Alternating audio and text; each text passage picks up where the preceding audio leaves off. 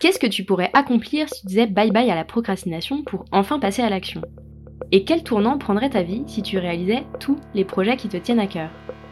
Bienvenue dans Bye Bye Procrastination, le podcast qui t'aide à retrouver du temps, à booster tes projets et à transformer ta vie grâce au pouvoir de l'organisation.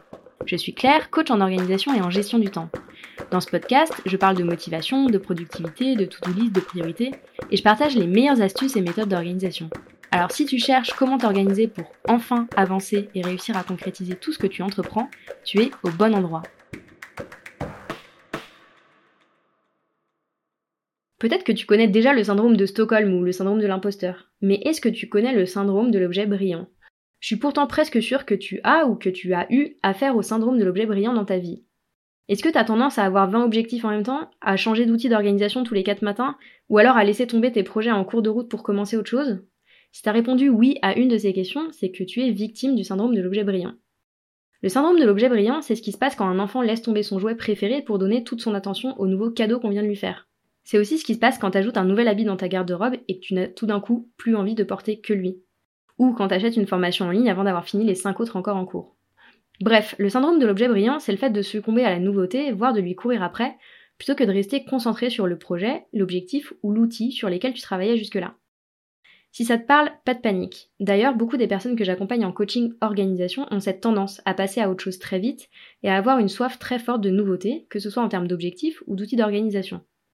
Le syndrome de l'objet brillant touche tout le monde. Simplement, ça va toucher les gens de manière différente. Il y a d'abord les victimes de la mode, et évidemment je mets des guillemets, qui auront tendance à suivre le mouvement et à sauter sur la nouvelle application dont tout le monde parle par exemple.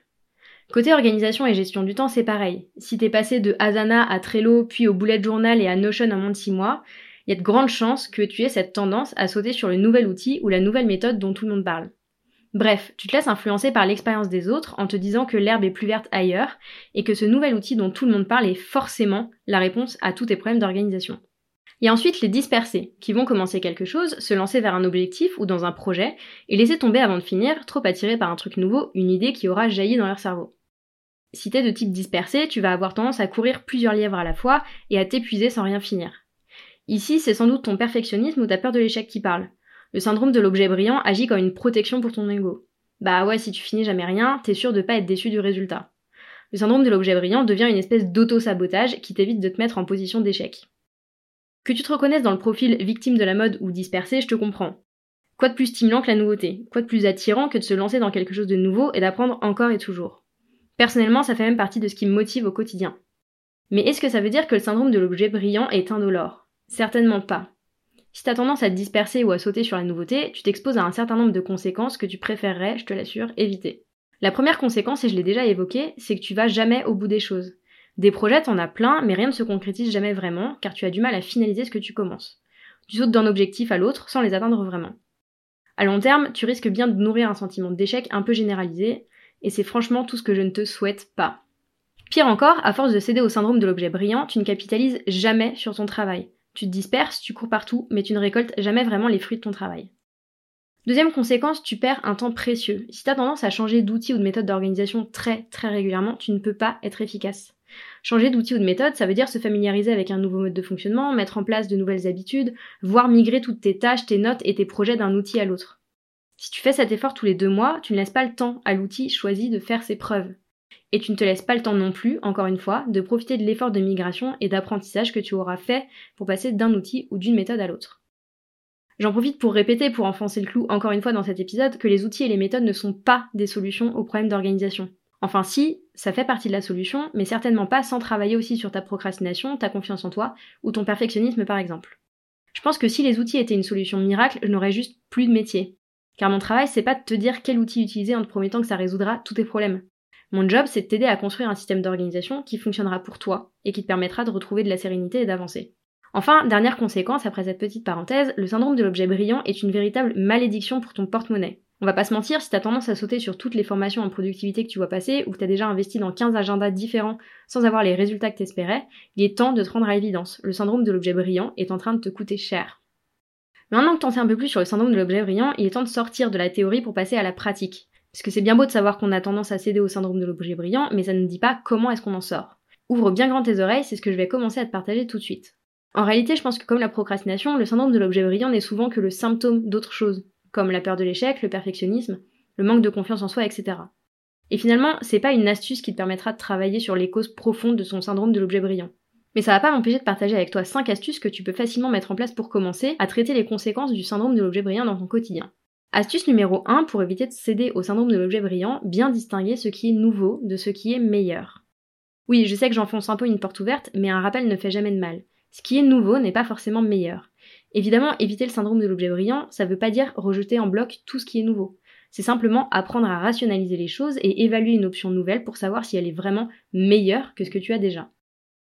C'est notamment le cas pour tout ce qui est formation, méthode ou outil d'organisation. Est-ce que ce que tu viens de découvrir est objectivement plus adapté à tes besoins que ce que tu utilises déjà? Qu'est-ce qui fait que rationnellement c'est une bonne idée de tester ce nouvel outil? Rien que de te poser 5 minutes pour répondre à ces questions ou de faire un petit tableau pour-contre peut t'éviter de tomber dans le piège de l'objet brillant. Deuxième astuce contre le syndrome de l'objet brillant, temporiser en fonctionnant avec une wishlist. Ça veut dire quoi exactement? Si tu as tendance à foncer tête baissée dans de nouveaux projets sans avoir fini ceux en cours, je te propose de fonctionner avec une wishlist, c'est-à-dire une liste de trucs que tu voudrais faire, d'idées que tu aimerais explorer. Le principe est le même que si tu faisais une liste de choses que tu aimerais acheter, mais t'as pas encore le budget pour tout prendre. Tu fais une liste de ce que tu aimerais dans l'idéal et après tu fais le tri pour ne garder que ce qui est vraiment utile et pertinent.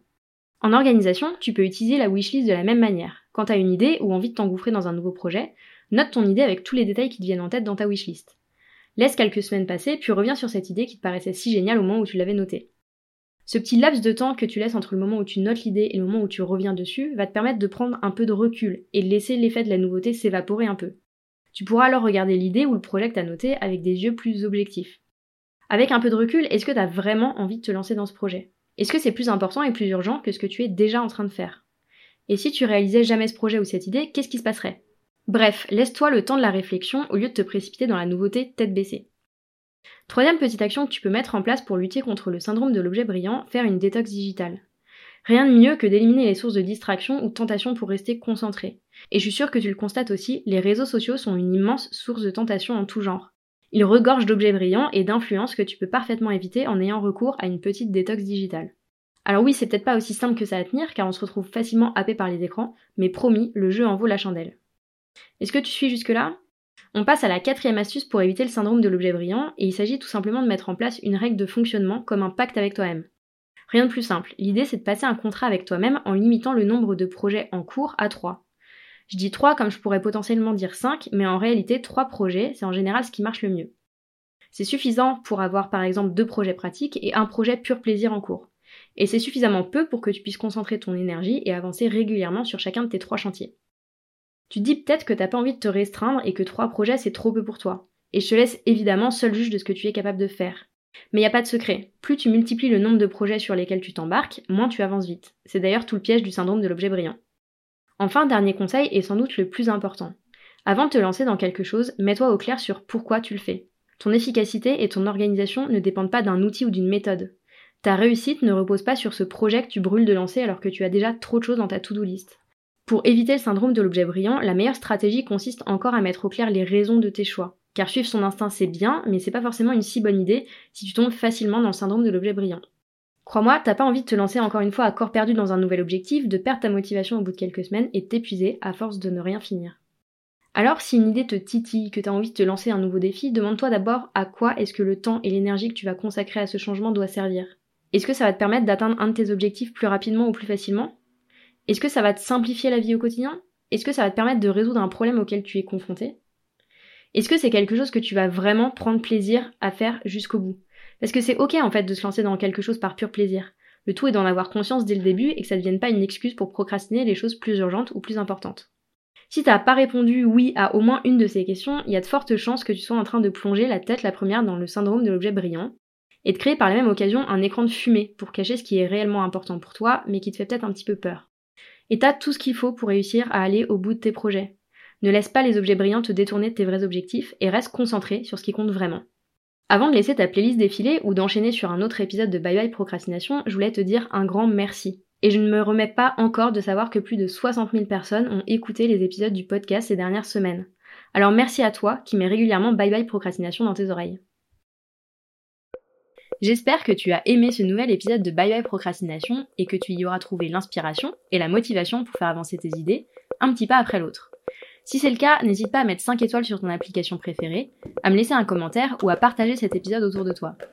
Et si tu veux vraiment dire bye bye à la procrastination, va vite télécharger le guide gratuit 5 étapes pour vaincre la procrastination que tu peux retrouver sur mon site internet theminimalplan.com. Je te mets le lien vers le guide gratuit dans la description.